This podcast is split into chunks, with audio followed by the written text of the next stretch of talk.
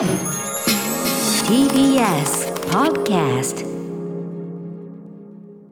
時刻は8時になりました。TBS ラジオキーセーションにお送りしているアフターシックスジャンクション。ラジオでお聞きの方そしてラジコでお聞きの方もこんばんは。金曜のパートナー TBS アナウンサー山本貴明と本日は歌丸さんも一緒です、はいお願いします。そして今夜のお相手は音楽ライターの小室孝之さんです。よろしくお願いしますよろしくお願いしお世話になりま。す。さて番組では皆さんから今週のアトロク振り返るメッセージお待ちしております。あの曜日の特集が良かった。あのライブ最高だった。あの話何度も聞き返しました。などなど皆さんのハイライトもお知らせください。メールアドレスは歌丸アットマーク tbs.co.jp 歌丸アットマーク tbs.co.jp です。ではこの後1週間のアトロクプレイバックします。さあ、アトロックフューチャーパスト、この1週間でお送りしてきた情報や聞きどころ、まとめて紹介して、過去の放送を聞き返せるラジコのタイムフリー機能や、ポッドキャスト、ラジオクラウドなど、各配信プラットフォームと組み合わせて、新しいラジオの楽しみ方を提唱しています。では本日のお相手、音楽ライター、小室孝之さんです。お願いします。お願いします。はい、よろしくお願いいたします。ちなみに小室さん、何かお知らせ事など近況ありますか、はい、えー、また告知なんですけども、えっ、と、11月の3日にもう発売になってるんですけども、大豆田十和子とおそちら3人の元夫のですね、音楽集の実は LP が出たんですよ。はいはい。で、追加曲入ってるんですけど、それの中に入ってる、このですね、解説、えーうん私書かせていただきました。すごい。はい。というわけでですね、まあ、LP 持って、あの、要するにレコード再生できる方じゃないとっていうのはあるんですけども、でも所有するだけでもね、うん。いいですよ。はいあ。すごくね、ビジュアル的にも素敵なので、えーぜひ気になる方はチェックしていただければですし、まあ、この解説の中でね、あの、その、このドラマの音楽の使い方うん解説してるんですけうんども、はい、以前ね、まあ、ちょっとレコード買う、あ、はい、うんありがとうございます。以前解説していただいて、あの STUTS がいかにこうね,、はいねあのどうやってサンプルしてこう踏まえて文脈を踏まえて作っているかっていうのはあれ見事でしたね。はい、うんこの番 あの番組だとね、その話させていただきましたけども、より詳しい話をですね、もうこれ結構前に書いたものなんですけども、ヤマハのマイサウンドっていうですね、ウェブサイトで連載で2回にわたって、うんうんえー分析したのも書いてありますので、もしうんうん気になる方は、そちらも合わせてチェックしていただけると嬉しいです。はい感じですうね。んはい。はい、小室さんの近況いただきました。皆さんぜひチェックしてみてください。さあ、それではそろそろ始めてまいりましょう。ここだけ聞けば1週間がわかるアトロックフューチャーパストパスト編。11月22日月曜日からのこの番組のパストすなわち過去を振り返っていきます。今夜も各曜日のアナウンサーが振り返りを行っています。まずは22日月曜日。月曜パートナーの熊崎和人です。11月22日月曜日振り返っていきます。6時半からの推薦図書はバンドトリプルファイヤーのフロントマン吉田康直さん。独特のトーンそしてま世界観をお持ちの吉田さんが保坂和志さん著書きあぐねている人のための小説入門をご紹介してくださいました。7時からのミュージックゾーンライブダイレクトは3ピースファンクバンドモミーファンクが番組初登場でした。そして8時台の特集コーナー「ビヨンドザカルチャーはノーナ・リーブス西寺郷太プレゼンツ 80s ポップ戦国武将図鑑マドンナ編パート2をお送りしました。80年代から90年代へのその移り変わりマドンナがどうステップアップしていったのかこの「防具」という曲が生まれるその過程というのがですねまあこれ豪太さんの説明も相まって聞いた後ビリビリッとこうしびれるようなそういう感覚がありました。そして今週のおすすめグラビアは大和田奈々さんです。11月30日今度の火曜日にセカンド写真集「プライベート」が発売となります。それに関連して今さまざまな雑誌に掲載されているということでご紹介させていただきました。まあ22歳になったということで今までとは違う大人っぽい写真も多数取り揃えているということですからこのセカンド写真集「プライベート」もう見るしかありません。大和田奈々さんでした。はいまずは月曜日です小室さんいかがでしたか？はい、えー、先に言っておきますと、月曜は結構長くなると思います。語りたいことがいっぱいありますね。はい、ありがとうございます。はい。まずは、えーオープニングトークでですね、ネットフリックスの話題の韓国ドラマ、地獄が呼んでいるについて、ね、気になっちゃったよそうでした話題になってましたもうね面白ね、あの、高木さんまだご覧になってないですか？はい見てないですね高木好きだと思います。あやっぱりちょっと思ったんですよそう僕でしょうね。うん。ありがとうございますうん。はい。というわけで私はですね、1話は目だけ見るつもりで6話見ました。ああやっぱりねあー やっぱりだからダメなんだよやっぱ見やすそうだし。あの絶対。あねの六話だから。なんていうか好き嫌いは別にしても引きの強さはもうとにかく否定しがたいものがありますね本当にね。いや、本当そうです。まあ、意志の強い方であれば、本当に1話目で止められるかもしれないんですけども。そう。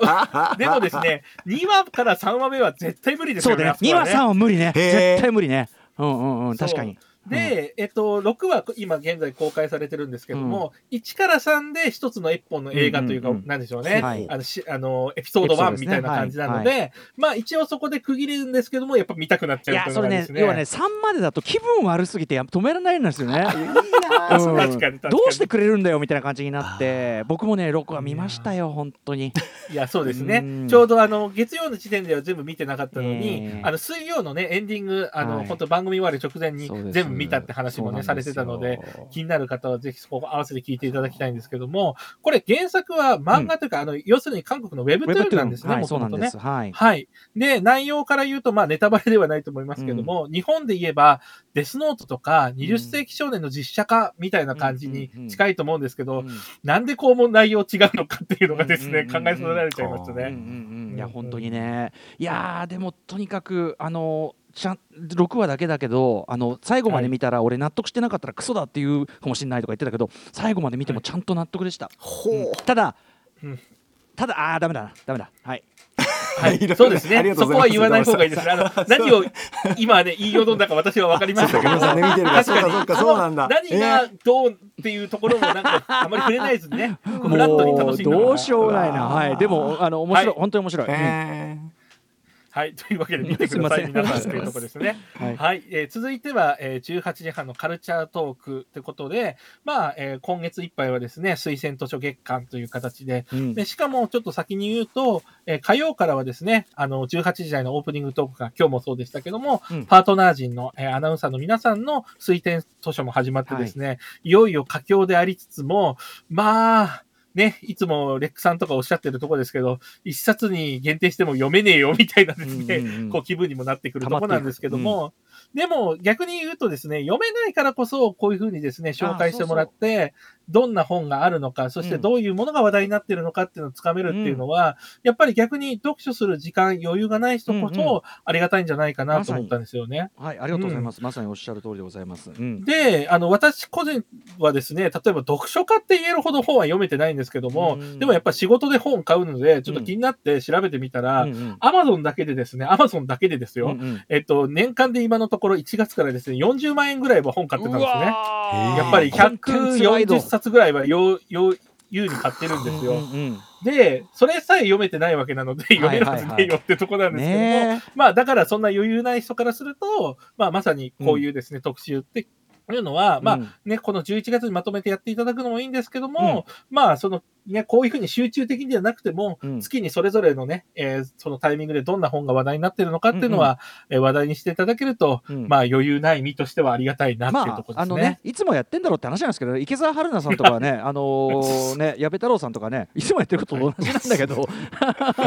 ね、ただ、あのね、なんかこう、割とこう、新しい人と投入みたいな、この後も出るけど、あの、例えば、うんあの、吉川吉兆さんとか。そういうタイミングでもあったりなんかしてね、うん。はいはい、うん。でも、あの、まさにおっしゃると、忙しいからこそ、知れるっていうのは大事ですね。ううんんうん、で、唯一ですね、推薦図書じゃないんですけど、アトロク絡みで買ってすごい良かった本があるのでご紹介したいんですけども、それがですね、こちらですね、えーコールスロー特集でいらっしゃった稲田俊介さんの、大体ワンステップかツーステップなのに本格インドカレーをですね、うんうん。まさにあのタイミングで買いまして、うんうん。そしたらですね、これが我が家を変えましたよ。今ね、週2、3回はこのカレー作ってます。へえー、小野さんん、簡単に作れるような感じですか？もうね、めちゃくちゃ簡単で、2、30分で、めちゃくちゃお、あまあ、お店レベルって言ったらお店に失礼かもしれないんですけども、確実にレトルレトルトよりはるかにうまいカレーがはい。2、30分ですぐできるんうんで、うん。もうね、これが今、我が家に必要不可欠なものになってますへね。えー、いいなーさすがめちゃくちゃおすすめです。なので、うん。推薦図書じゃないんですけども、これ、あの、私がアトロク絡みで買った、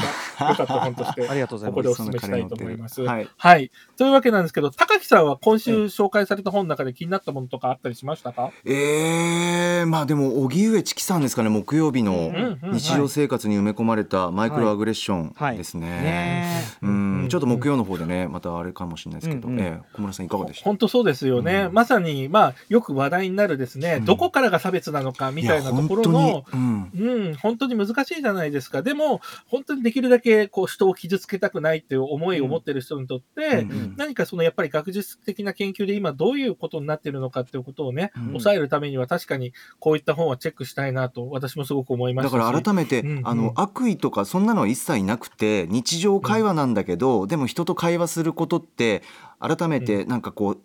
真摯でありたいしちゃんと言葉を発する時点であのなんて言うんだろうな。自分だけで喋ってたら別ですけどなんか相手に聞かせるっていう時点で、まあ、こういう仕事アナウンサーもしてるんで、ううん。ん、なんかこう常にこうちゃんと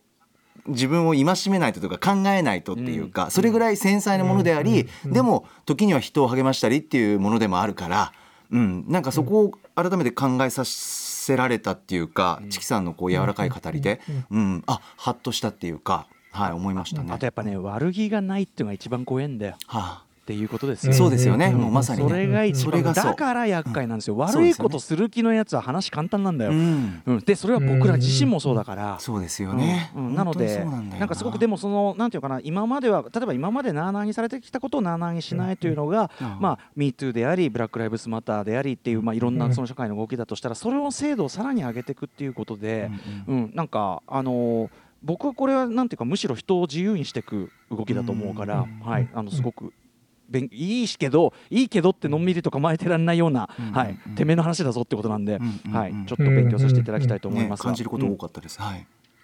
はい。ありがとうございます。で、続いては19時台ライブダイレクト。ここ簡単にちょっと触れたいんですけども、まあね、モミーファンクさんって、ファンクなんですけど、なんとベーシストがいないというのがですね、すえびっくりなんですけども、うんでもやっぱり聞くとですね、ベースラインっぽい感覚って出てくるのが面のギタ白いですよね。ーのね鈴木さんのうん。伊崎さんのねギターがあのベース的なところもやってるんですよね。だからすごい双方がそういうやり方をしてるというか、うん。で、しかもそこがちゃんと大事な骨格となる部分を抑えて、しかもそれが、えードラムスとこう組み合わさることによって、しっかりベース的なものに聞こえるっていうのが非常に面白くてですね、これもやっぱり何回も聞いちゃいましたね。はい。そして、えーそして19時台の後半にはですね、新概念提唱型投稿コーナー、まあ、今週は新コーナー開始として、まあ、あの、歌丸さんがですね、絶叫し続けているコンテンツライザーアマゾンがですね、うん始まっております。はいで、あの、これについてはですね、あの、ぜひ、あの、短いコーナーですごくし、あの、入りやすい、聞きやすいので、それぞれの聞いていただいて、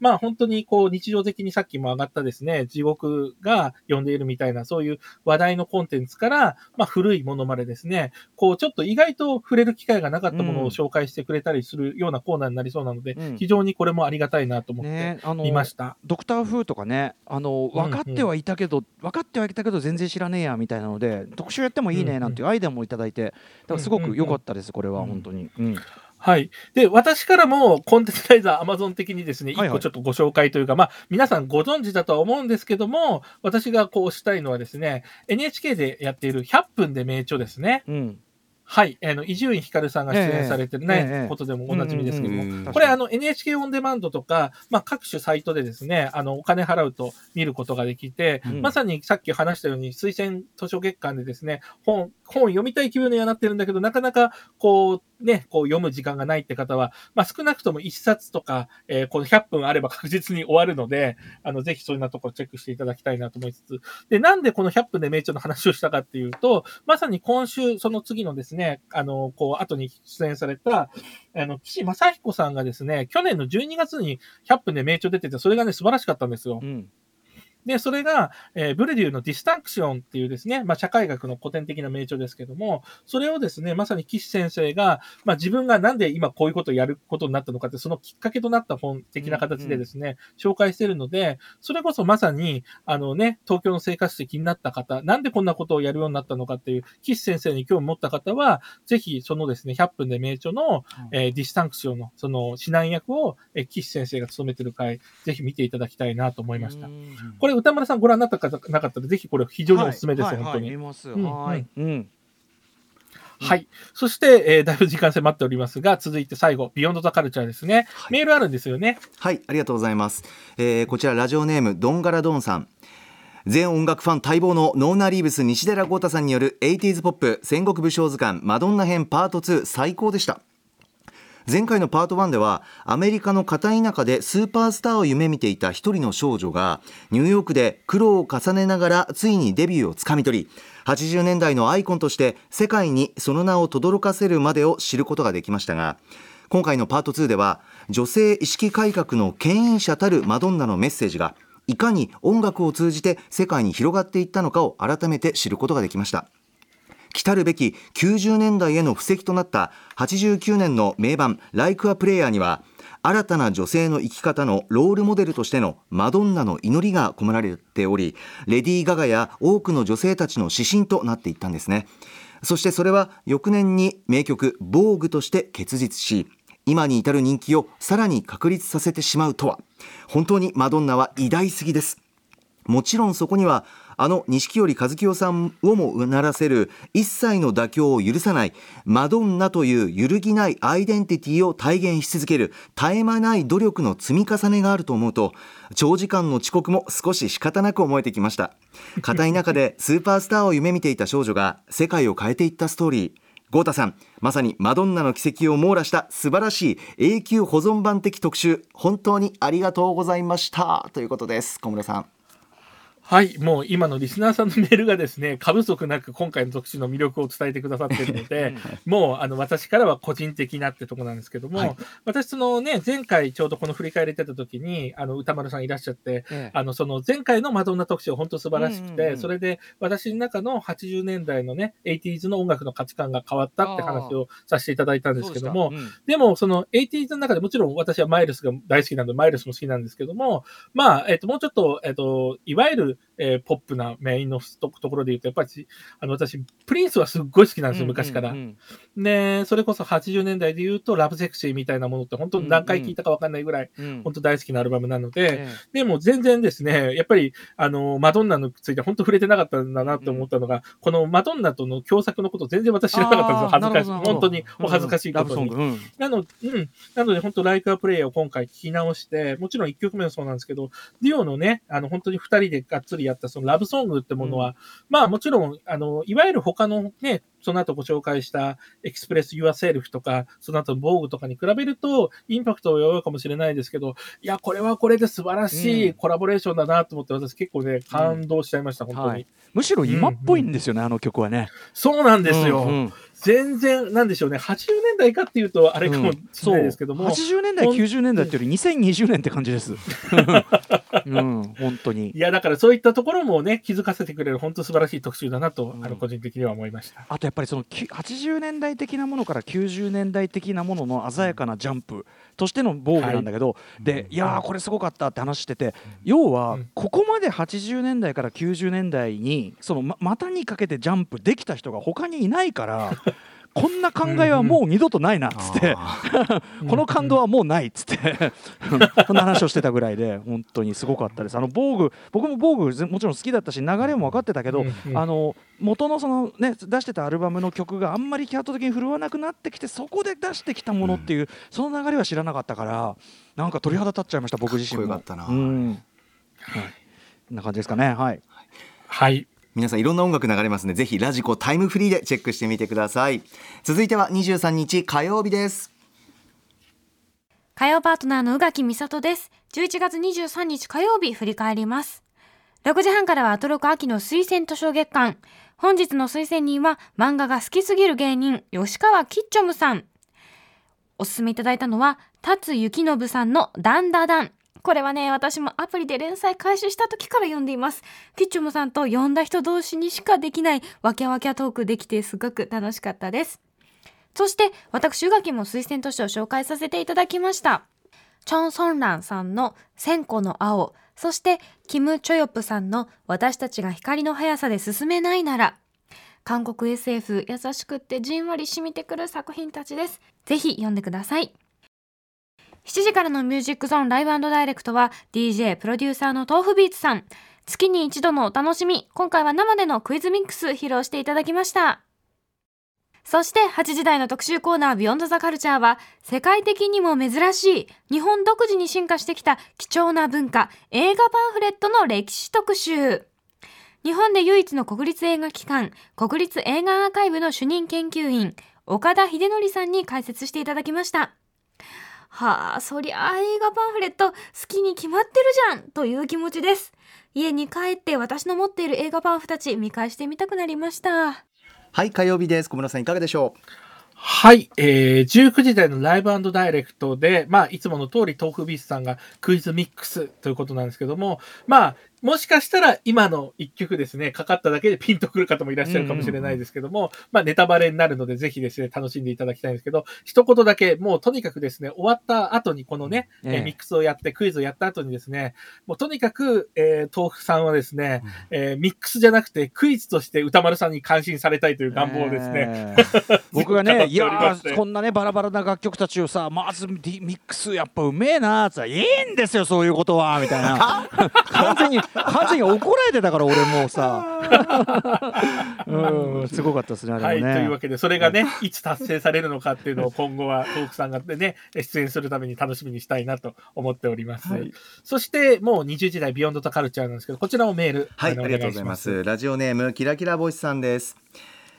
えまず岡田さんが話される映画パンフレットの歩みがとても興味深く映画館が毎週無料で配っていた映画館プログラムが前史であること。戦中は紙不足で映画館プログラムは廃止となり戦後も紙不足が続き有料かつ作品ごとに作る今の形になったことを知りました。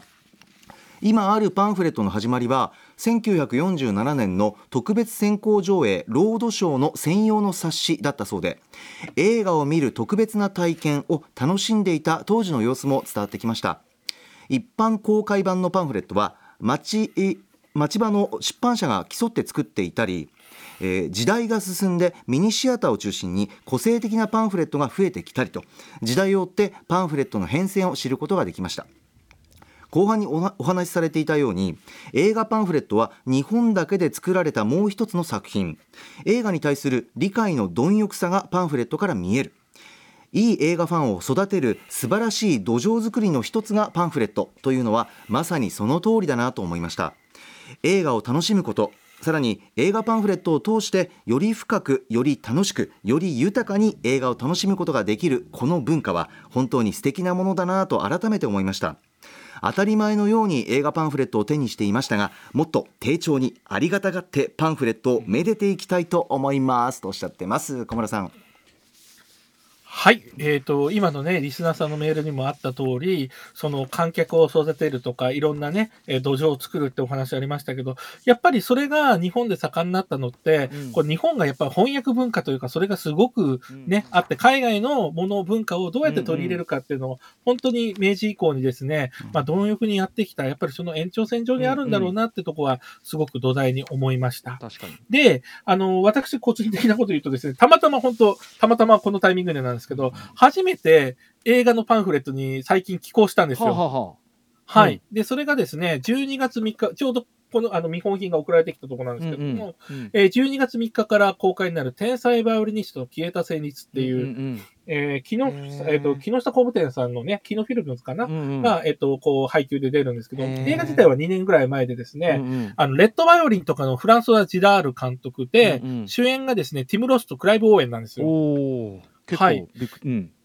そうなんです。結構ね、でもうん。ち、ちょっと渋めの映画なんですけど、うんうんうんえ私はその音楽がですね、あの、ロード・オブ・ザ・リングスとかのハワード・ショアだったんですね。はいはいはい。だから、ショアの音楽を読み解くみたいな、ちょっとライトモチーフ的なこととかっていうのをちょっと1ページほど書かせていただいたんですけども、うんうんまあ、あの、この映画自体も面白いので見ていただきたいんですけども、まあ、それはさておき、このね、あの、こんなぐらいの公開のタイミングで依頼が来るんだとか、えあー。ギャラがこのぐらいなんだとかですね、はいはいはい。もちろんね、規模によって全然違うとは思うんですけども、一つそういう裏方が見えたのもですね、うん。あの、私としては面白い経験でしたね、本当にね。ねはい。ああそれ田さんって今までどのぐらい寄稿されたりされてます？いや僕ねパンフはあんまやってないです。あやっぱりそのね。映画表をやってる関係上、うん。うん。そうそれはあの普通にフラットに表することになると思うからっていうあれで、よっぽどのことない限りはパンフはないですね。だからガメラのリバイバルの時とか、そういうことですね。もう完全に熱心なね、ファンであることが前提としてってことですよね。うんはい、だしね僕じ僕自身もそのパンフとかで勉強してる側なんでもうとてもとてもなので、いやいやいやだからなんかでも今回の僕これね今回の特集は本当に僕のたっての希望で、そうですよあのやっね。たんで、すごいあの僕僕得ですそれはもう。うん。感じ歌丸さん的には一番驚いたというか面白かったのってどの点なんですか？やっぱり最初の成り立ちですかね、あのその戦前からの成り立ち、その小冊子として、だからプログラムっていうのかとか、うんはい、うんそのあたり、本当に全然知らなかったんで、あのうんうん。ゼロから始めた感じだったり、それもすごく勉強になったし、あと自分がそうやって映画見出した時期にどういう状況だったのか、だからやっぱ常に自分が、なんていうかな、これが普通だと思ってるものは、やっぱりある一時期のものなんだなとかね、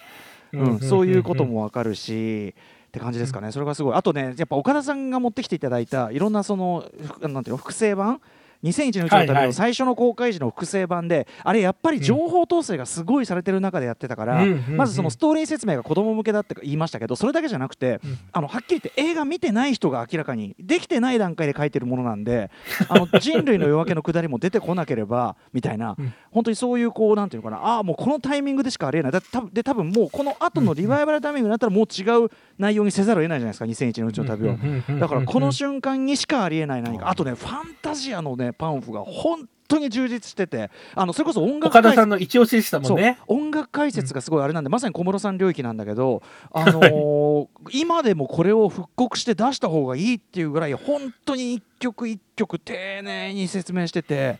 あのー素晴らしかったですね。ディズニー作品ファンタジアです。ね。うん。うん。ファンディズニーがこんなに素晴らしいね、まあ、当時はねその仕切りがディズニーじゃなかったって話ですけど、うん、ぜひこのね、あの、ね、ファンタジアっていうのもありましたし、あとそもそもね、あの、さっきもありましたけど、その、まあ、いわゆる今のパンフレットの有料パンフの原点とされるのがアメリカ交響楽って、これね、はい。現代はラあラプソディーブルーであるので、うんまあ、ガーシうんュウィンの伝記ということで、やっぱり、その初期の映画、まあ、それは別にサイレント含み、うんあるいは初期のトーキーのものとか、まあ、ジャズシンガーなんか一番顕著な例ですけども、とにかくやっぱりいかに音楽を使うか、サイレントの時も音楽つけてたわけですね、うん生演奏でとかで。うんだからそういった時にやっぱり音楽映画ってものが、うん。やっぱり初期のあの映画にとってはですね、うん一つ目玉になって、うんうん。そういったものをやっぱり気合いは入れて紹介するために、うんうん。パンフも作ってたんだなってところはい。も見えてきましたし、うんうん。そういったところも面白かったですね、本当にね。はい、いやということで、はい。で、私一つですね、ここでご提案というか、やっぱりその最後にですね、アーカイブの難しさって話してたじゃないですか。うんうんで、えっと、クラシックというか、まあ、いわゆる、えっと、舞台芸術の方の話なんですけども、うんうん上野の公園口のえー前にあるですね、東京文化会館っていう、はい。えー今年でもう、あの、開館から60年、うん。あもう、あの、ある、あの、ホールというか、あるんですけども、はい。そこはですね、なんと、えー施設の中に音楽資料室があって、うんうんうん。まあ、えーかなり、あの、すごく普通の一般の、なんですよね、音楽の書籍も揃ってるんですけども、その中で一緒に、その60年間のパンフレットが全部保存されてるんですよ。ええあそううんはい。だから、こう、私ちょっと仕事でいろいろ見させてもらったこともあるんですけども、はい昔のパンフレットとか見ると、全然こう、今のとは違かったり、こんな広告載ってるんだとかっていうのがめちゃくちゃ面白かったりするんですよ。で、それがなんでやってるかっていうと、やっぱりその、そのホールとして何をやってきたかっていうのがそこのやっぱり財産だからなんですよね。うんうんうんだからそういったことがなかなかね、あの、こう、映画とかだと、まあ特に小さいところだと難しいと思うんですけど、映画館にとっても、そこの映館で何を上映してきたかっていうのが、うんうん。その間の価値を作ってるんだっていう、うん。なんか意識が少しあって、うんうん。何かそういったところがね、あの、全部でやることは難しいですけども、はい。何かあ大きいところ、あるいはそういう公のお金が入ったところでは、やっぱりやるようになってほしいなと。まあこういった例もあるのでっていうのをちょっとはいはい。ご紹介したかったんですね。へえなるほど。はいはい。ちょっとこれあ言ってみあそれは一般観覧もできるんですか？えっとですね、コロナ禍でちょっと今使えなくなってるかもしれないですけども、もともとは一般の方も使いやすい、うんうん。あの、開かれたとこで、うん。あの、古いね、パンフレットめちゃくちゃ面白いんえーですよ。ちょっと行ってみますはい。はい。はい。ということで火曜日の振り返りでございました、うん。さあ続きましては24日水曜日です。水曜パートナーの日々真央子です。11月24日水曜日振り返ります。6時台はアトロク秋の推薦図書月間の番外編ということで、東京の生活史の変者、社会学者の岸正彦さんご本人にお話を伺いました。そして7時からのミュージックゾーンライブダイレクトはまさに放送当日11月24日に6枚目となるニューアルバム無限の白をデジタルリリースしたロットバルトバロンが登場。ぜひタイムフリーで聴いてください。そして8時からの特集コーナービヨンドザカルチャーは日々真央子駅伝実況への道。駅伝実況のパイセン熊崎和人アナウンサーから駅伝実況のコツを教わろう特集。アトロクでスポーツ実況といえばこの方です。月曜パートナー熊崎和人さん。駅伝実況のコツや技術的なポイント、さらには駅伝中継の楽しみ方まで伝授していただきました。改めて、熊先生、ありがとうございました。もう後半はあの、クマスパイセンへのこうお悩み相談のようになっておりましたけれども、まあ何よりもですね、私の一番の大きな目標は、私の実況だと、私が喋っているということを気づかれずに、中継を最後まで見てもらう、駅伝を楽しんでもらうことです。えー、熊先輩のご指導、そして励ましを力に、あの、リスナーの皆さんからの応援も届いております。ありがとうございます。あの、正直放送終了後から、どんどんどんどん緊張が増しているというのが本音ですけれども、でもそれでも精一杯、頑張って、水曜日にまたいい報告ができるように、日曜日、まず頑張ってきます。改めまして今度の日曜日昼11時50分から TBS 系列で生中継でお伝えしますクイーンズ駅伝です。今度の水曜日にいい報告ができるように頑張ります。以上水曜日でした。ねいよいよあさってでございますけれどもねこれから振り返っていきますが。お応援せずにいられようかといういやね本当にね またね指導する姿質問するね音声とかもねこのアトロクで聞いてるからこそってまあ文脈ありますけどもちょっとあ後から振り返ります。あの小室さんいかがでした？か水曜日は。はい、えー、19時台ライブダイレクトなんですけど、ロットバルト・バロンというわけで、うん。私、ま、前から大ファンですので、まあ、今回のね、本当にライブの、あのー音源の、もう素晴らしかったですけど、この日デジタルリリースされた無限の白に合わせたご出演ということで、うん。この新聞めっちゃすごかったですね、うん宇多丸さんね。はい、い本当にね。やまたねすごいスケールだしあので同時にあのちょっとこうなんていうの？ヒップホップとかグルーブミュージックみたいうん。なビートミュージックにちょっとこう挑戦したりとかまた引き出しが増えた感じもあってそれがさらにスケールを広げることになってたしうん。はい素晴らしいアルバムでした。あの、このね、奥行きスケール感っていうのをですね、あの、私ちょっと、もう一つご紹介したいのがあって、うん。三船さんがですね、今年、あの、なんでしょうね、えっと、ロットバルトバルト、バロット以外で参加したアルバムがあるんですよ。うんうん。それがですね、水野葵さんというクラシカル DJ、あの、クラシック専門の DJ の人がですね、出した、ボイス・アン・アウェイキング・アット・ザ・アット・ジ・オペラっていうですね、うん。をアルバムの中にゲストで三船さんが出てて、うんうん。その中でですね、プッチーニの誰も寝てはならるのを歌ってるんですよ。はいはい。三船さんがうんうん。しかもイタリア語で。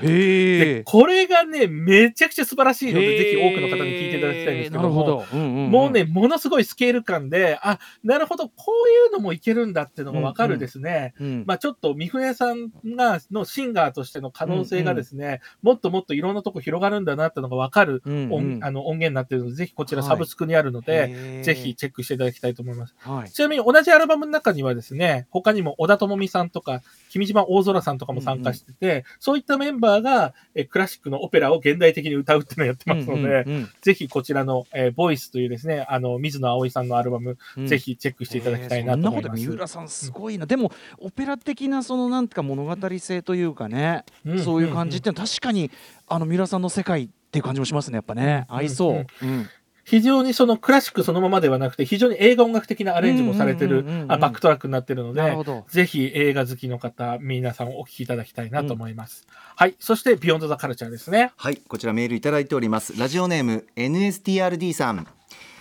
えーまず熊崎さんと日比さんからクイーンズ駅伝が面白くなる2つのポイントが語られ選抜された選手がチームによっては普段店舗で働いていたり病院で医療に従事している社員だったり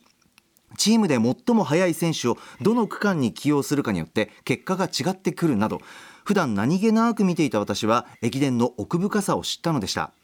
熊崎さんの駅伝実況のレクチャーは非常に面白くチーム名選手名順位そして区間新記録など必要な情報を非常に短い瞬間に伝えなければならず取捨選択が必要になるということを知り大変だなと思いました。そして実況練習について日比さんのピアノ練習に例えたコメントはとても印象に残りました。チーム名が主旋律だとすればそこに選手の名前やどんな選手であるかを伴奏としメロディーを重ねるように伝えていくという話がピアノを弾いた経験のない私にも頭に入ってきて日比さんの優秀さとクレバーさを改めて感じたのでした。ありがとうございます、小村さんいかがでしたか？はい。このね、ピアノ練習例えの後に はい受けた、えー熊崎さん、熊須がですね、あの、はぁーみたいになってて、えー僕はそこまで思いませんでした、みたいなリアクションが面白かったですね、非常にね。ねはい、でちなみにその後さらに日比さんですね、自分がコンポーザーにならなくちゃいけないという意識でやっていると、まあ、うんコンポーザー作曲家ですよね、でおっしゃってたんですけども、まあ、こちら音楽立場からすると、コンポーザーというよりアレンジャーの方が近いのかなと思ったんですよね。だから歌手であるある意味選手たち、そして曲に当たるのは大会そのもので、それを裏方としてどう見せるかがアレンジャーであり実況なのかなと思ったので、まさにそういったところ、音楽例えでですね、ビビッとくる面白い、えー特集だったんですけども、こちら、えーぜひですね、高木さんにですね、熱く語っていただきたいなと思ってたんですけど、熱く語る、はい。あこの特集について。こはい。あさっきもね、そうですあの、この日比さんの振り返り聞いて、ずっとニヤニヤされてたので、いやいやいやいやいや。ね。ま まずはねど同僚というか後輩同じアナウンサーとしてやっぱりね、はい。っていうのもあるでしょうし。いやもうアナウンスセンターでずっと勉強している背中も見てましたしもうとにかく、うん、あのいや素晴らしいあのなんか先輩だなって熊崎アナのこと思ったんですけどとにかくもう上手だし余計なことを考えずに、もう自分のあなたの言葉でいけばいいんだよってもうまさにその通りっていうか、もう思い一つであとは行こうよっていうのも、あの深く同意しましたし、あの言葉をかけられる、まあ、クマスもん。優しくて柔らかくて本当にもうなんか。うん、いい人材をこの会社は取ったなって思いましたけどね、それぐらいの感じでしたよね、日々も一生懸命ですし、うん、もうとにかく応援したい、日曜日なんですけどね、うん、皆さんできる限り応援していただきたいなって思うのと、あとはやっぱりこの特集で改めて思ったのは、アナウンサーって、まあ、実況、僕、携わったことないんですけど、やっぱりこう、うんこの放送に至るまでっていろんなたくさんの人が動いてもうスポンサーさんも含めてですけどいろんな人が動いて動いて動いてやっと放送が出るんですけど、最終的な一番最後のたすきをもらってどんな放送にするかっていうのはアナウンサーの仕事なんだな、それが生放送であればさっきもメールありましたけど瞬時の取捨選択その選択っていうのは最後はアナウンサーに任されてるんだということを改めて感じましたよね。そういう仕事をしてるんだよというメッセージにもこの特集になったなと思いますし、まあ、そこの取捨選択が何をとっても正解なんて熊さんも言ってましたけど正解不正解なんてない結果的に良かったということもあるしってそこはもう自分がこれだと思ったものを伝えるんだよってまさにその通りでそれはもうもうアトロクお聞きの方は、ね、ご存知だと思いますけど日々真央子アナウンサーああいう人柄ですし、うん、もうあとは最後は日々が何を切り取ってどう喋るのかどんな声色でっていうところを注目していただきたい信じていただきたいなっていうふうに思いますしね。うん、はい。すみません小室さん。はいいやーもうこれ以上言うことないですね。いやいやいやいやいやねすいませんもう高木さんの素晴らしい愛のこもったコメント聞けて、私けてよも一リスナーとして今胸が熱くなりました。いやいやいやいや、はいはい、改めてクイーンズ駅伝2021第41回全日本実業団女子駅伝ですけれども11月28日日曜日今週の日曜日午前11時50分からあー午後2時54分までです。日比アナウンサー担当は第2中継所となっております。ぜひご覧くださいというところでございます、はいさあ続きましては25日木曜日です。木曜パートナー TBS アナウンサーうなえりさです。25日の木曜日振り返ってまいります6時30分からのカルチャートークは TBS ラジオセッションパーソナリティ評論家の荻上チキさんが登場。デラルド・ウィンスー著日常生活に埋め込まれたマイクロアグレッション。人種ジェンダー性的指向マイノリティに向けられる無意識の差別をご紹介していただきました。この本はそのまあなんだろうな本当に誰しもが当事者になってしまう悪意のない一言が相手を傷つけてるしそれが差別をより大きなものに助長させていくっていうことを気づかせてくれる本なので、うん、やっぱり気づかないことも今後悪い気づかなきゃいけないこともたくさんあるので気づいてないから悪いわけじゃなくてこれからはやっぱり気づいていかなきゃいけない時代になっていくと思いました。7時からのミュージックゾーンライブダイレクトはスクープオンサンバディのたけさんとゴスペラーズ村上哲也さんによるジャパニーズセクシーソウルデュオ武田と哲也が登場しました。本当にとっても素敵なデュオで音楽に浸れますのでぜひもう冬か。でもまだ秋の夜長。秋の夜長にぴったりなのでぜひ聞いてください。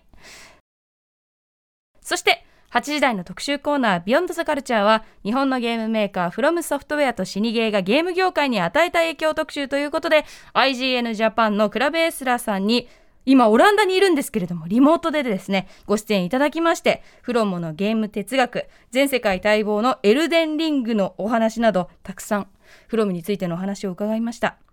中でも私が一番なるほどなって思ったのがフロムソフトウェアって本当にファンの皆さんが一つの特定 IP を押すわけじゃなくてその箱押ししてるフロムから出るゲームはもう間違いないから全部やりますっていうその気持ちなんですよね。それがやっぱりすごいなって思ったんですよね。その売れる IP のナンバリングタイトルをどんどん出していけば間違いなく顧客はついていくけれどもクリエイターたちがどんどんどんどん新しい作品を作っていく。しかもそれはユーザーがちゃんとついてきてくれるっていうその相互の信頼関係があるからこそっていうのがね非常になんかこう私もフロムのゲームをやってて感じます。なんかねやっぱプレイヤー同士の仲間意識が強い感じがあるんですよね。それはきっとクリエイターとユーザーも同じなんだなというふうに思いました。エルデンリングとにかく楽しみです。ということで以上木曜日でした。はい木曜日です。小村さんいかがでしょう？はい、えー、19時台ライブダイレクト武田と哲也ということでですね、えー、今月ブルーノート東京でやったライブからのハイライトですけど、まあ、まあ最高部最高という感じでございましたね。うんうん、本当にね、えー、お二人、その、竹さんと村上さん、そしてゲストに、えー、ライムスターの T さんもね、加わって本当に最高のライブの雰囲気が、えー、こうやってラジオからもですね、共有させていただいて最高だったんですけども、やっぱり加えてですね、その3名最高なのは当然なんですけども、やっぱりですね、バックバンドすごい良かったなと思っていて、それこそおそらくバンマスはサックスの本間さんなのかな、うん、えっ、と、普段からね、スクープオンサンバディとかゴスペラスのバックバンドをやられている方なので、うん、まあ、いつものメンバー感もありつつ、まあ、特にさっきのね、今ちょっとハイライトでかかった部分もそうでしたけども、その2人が歌ってるところのバックからもう吹き始めて、歌い終わりからそのままサックスでずっと上げていくってことでですね、下がんないでひたすらこのテンションを上げていくっていうのがですね、うん、やっぱりもう本当に最高なこのね、この聞き心地作ってくれてるなと思いましたし、うんうん、あと例えばドラムスがね、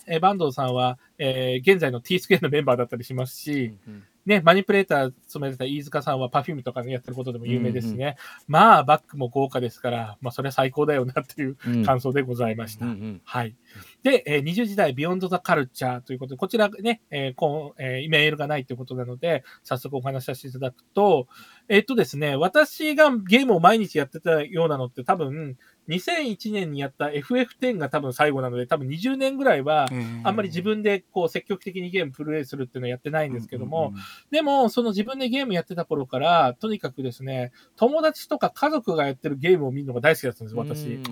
なので、もう YouTube が出てきて、ゲーム実況って分野が出てきてから、もういろんなもの見てましたけど、だからこう、うないさんがですね、実況を始めた時に、まあ、めちゃくちゃ面白くて、まあ、今回のまさに、あのね、フロムソフトウェアの死にゲーというところで言うとですね、まあ実際に、えー、ゲーム全部実況されたデモンソウルもプラットフォームも私全部動画見てるんですよ。もう本当に面白くてですね、うないさんと相性のいいゲームということも含めてですね、うん、まああの本当にその今回の特集で話した内容プラス、あのそのやる側にとってね、非常に手応えのあって、やりがいのあるゲームであると同時に、見る側にとってもですね、本当に見がいのある、うん、あのゲームなんだってとこもぜひお話したいなと。思ってました。うんうん、で、今回の特集の要点となるのは、序盤でクラベさんが語った理不尽な難しさではなく、よくデザインされた難しさっていうところですよね。うんうん、で、加えて後半の方に、インディークリエイターのね、外国の人が2012年頃に最近の日本のゲームっていうのはクソだとか、親切すぎるっていう意見があって、うん、それって例えば私たち、まあ私みたいなゲーム弱者が、えー、の知ってるところでも言うとですね、まあハードのスペックを上げていくよりもゲームユーザーを増やしていく、こうね、そういった方向に、あの、こうハードを作ってたりっていうことがあったりとかもするわけじゃないですか。うん、だからそういう裾野を広げようとするときに、やっぱりマニアが離れていくっていうところ、どう両立させていくのかっていうところをですね、そのやっぱりマニア心をくすぐるものとして、あの、こうやってフロムソフトウェアが、えーこう、ダークソウルみたいなものを作って、それがしかも今回、まあ非常にね、こう、ユーザー投票でナンバーワンに選ばれたっていうのは、本当になるほどなというところで、うん今後のゲームの、えーいろんなこう傾向とか流れを考える上で、本当に興味深い特集だなと思って私は聞きました。いやー昨日久しぶりにですねそのデモンズソウルじゃあねもう一回再挑戦しようと思って、全く全く素の状態でね始めたんですけど、はい。きついわ序盤から ですよね。きつすぎるわ。もう俺の腕じゃちょっとだからそのじゃあそのだからそのね気づきがあるんでしょうけど、もう心を折られすぎてちょっと。僕もね フロムソフトの赤色ハマったんですけど、もうとにかく久しぶりにハマってもう夢中になったんですけど、うん。うんもうね最初のボス1体を倒すまでにくじけるかどうかお話も出てましたけどこれ時間かかるし。あの、はい。うなえさんもねでもね最初が一番きついっすそう最初。うん、そう。とは言ってるんですけどね、ただそれ倒した時に見える景色っていうかなんかちょっともう晴れやかさが半端じゃないっていうかね。画面に立ってる主人公の周りの景色とかがより綺麗に見えるっていうか、なんか何なんだろうあの爽快感。それがよくデザインされた難しさ まあそうだなのかなってね。そうだね。納得しましたね。すごく。そうなんだよね、うん多分そのあのクリアした時の納得度も高いんじゃない納得度が高いですね。そうなんだろうな。ちゃんとよく見ると発見できるようになっているその細かい何か視点みたいなのを求められる。私は今、デモンズソウル攻略おっていう。さんいいですね。見見ようか見まいかまいかまあ、攻略見てもね、見たとこでね。その操作ができるかどうかは別ですからね。そうなんですよ。これに関してはね。見たところでなんだよそうそれも難しいですよ。うん。ぶっちゃけ。困ったも見てもねんだ俺。いやーはい。最高あと、クラベさんがおっしゃってた印象的だったのは、そのね、クラベさんは赤狼が一番好きなんだと、このクロムの中で。で、その、えー理由をですね、人を本気にさせられるゲームだっていうお話をされてたんですよね。それってやっぱりもう娯楽の域を超えてるわけじゃないですか、いうんいある言えば。うん。で、私これについて思うのは、ゲームに限らずですけども、例えば映画に対してもゲームに対しても娯楽で言ういいっていう意見があって、まあそれはそれで全然いいと思うんですよね。でも業界として考えたときに映画もゲームも他のものも娯楽だけだと、やっぱり本当その時の人気のですね、あの流行りしたりに左右されやすいんですよね。でもそれが一種芸術とか文化って見なされることによって公的な助成金を出す根拠になったりとか、なんかもっとこう文化が継続していく一つ、えー、なんでしょうね、礎を作れるんですよね。だから何でもそうなんですけども、娯楽のままでいいなんてあまり大きな声で言ってほしくないなと個人的にはいろんなことに対して思うんですよね。娯楽でもいいし、娯楽じゃないものもあってもいいじゃないかっていうのは、ねうん本当にいろんなことに対して思いますね、私ね。うんはいいやエルデンリング発発売楽しみですね。フロムソフトウェアからということになります。はい。これで比較的ね、他のものよりかはやりやすそうかもって話でしたからね。ね、そうですね。今までの進化してるんじゃないかなって話も詰まってまあますんで、まあちょっとでも分かんないけどね。出来上がってみないとそうですね。どうなるのかというね。僕は楽しみです、さあ続きましてはあ最後本日26日金曜日です。えー6時後半の週刊映画時評ムービーウォッチメン宇多丸さんが評論したのはアイスロードでした。続いてはこちらです7時のライブダイレクトはアイドルグループ大阪春夏秋冬のメンバーマイナさんのソロプロジェクトマイナマインドでした。そして今は今週の番組内容を振り返っています。さて本日振り返りで紹介した各コーナーラジコのタイムフリー機能やスマホアプリラジオクラウド Amazon ミュージックなど各配信プラットフォームのポッドキャストでもお楽しみいただけます。以上ここまでアトロクフューチャーパストパスト編でした。この後は来週1週間のアトロクの予定まとめてお知らせします。さあそれでは来週1週間のアフターシックスジャンクションの予定を一気にお知らせします。まずは11月29日月曜日。6時半からの推薦図書は新潟在住の覆面プロレスラースーパーササダンゴマシン選手。7時は6人組シティソウルバンドペントハウス。そして8時は月刊しまおアワー11月号。恒例企画流行予想会議を決行。今年の1月20日水曜日に行った2021年流行予想の答え合わせと2022年のトレンドを大胆にぼんやり予想していきます。続いて30日火曜日です。6時半からは白夜処方の森田修一さん登場。歌丸さんが雑誌ブブカで連載中のマブロンで取り上げるおすすめのアイドル的楽曲を聴いていきます。そして7時は正体不明の3人組 R&B ボーカルグループメテオが初登場。8時は音楽ジャーナリスト高橋義明さんによる月一音楽企画。今の洋楽シーンがすぐわかる月刊ミュージックコメンタリー11月号。12月1日水曜日です。6時半からは中国カルチャーに詳しいライターの小山ひとみさん登場。今年の中国エンタメ界最重要人物アーティストにしてプロデューサーのジャクソン・ワンを今押さえておくべき理由について伺います。7時はヨーヨーザピアノマンが登場。8時は2021年で一番すごかった文房具はこれだ。決定会議バーイ文具ジャム。文具王高畑正幸さん木立拓さんタコ壁氏さんとお送りします。12月2日木曜日です。6時半からは e スポーツをはじめ国内外のストリーマーつまり配信者文化に詳しいプロデューサーの田木一馬さん登場。7時はポップマエストロ佐藤正樹さんのソロプロジェクトナイスリーナイスが番組初登場です。そして8時は2021年ベストトイガン特集バーイマック堺ホビーショップフロンティアの山中店長。そして3日金曜日6時半からの週刊映画辞表ムービーウォッチメン。来週歌丸さんは映画リスペクトを評論します。そして7時は4人組バンドモルカルマイナス74が初登場。そして8時からはアトロクフューチャーパストです。映像コレクタービデオ考古学者のコンバットレクさん来てくださいます。さて小室さん来週いかがでしょう？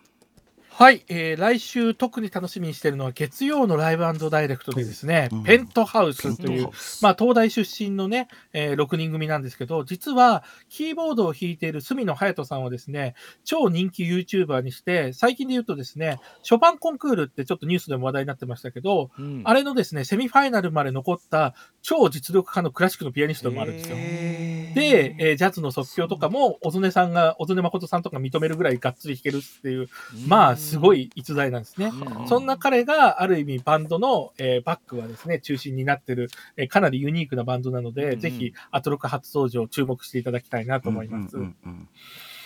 あとはですね、えー、まあ、島尾アワアワーももちろん気になるんですけども、ね、えー、水曜日、えー、12月1日の8時台ですね、えー、やっぱ文具ジャム、久々の登場ということで、こちら気になるところでございます。ね、OKB ももちろんいつも気になるんですけど、この年間っていうのはやっぱり、ね、あのね、まとまってこう、ベスト聞けるのはいいですよね。そんな時期ですよね、ねもうね、うん。来。来週も12月ですし、年末ですからね、こんな特集もありがたいなっていうね、うん、感じしますよ。はい、いよいよ師走が始まったって感じがしますね。ボール展開に大きな動きがあったということのまたね。ね。気になります、さあということであっという間にお時間でございます。小室さんありがとうございました。ありがとうございました。ありがとうございました。歌丸さんも今週もお疲れ様でした。また来週。どうも。ポケットしてたわ大丈夫ですか？来週月曜日から。え After Six Junction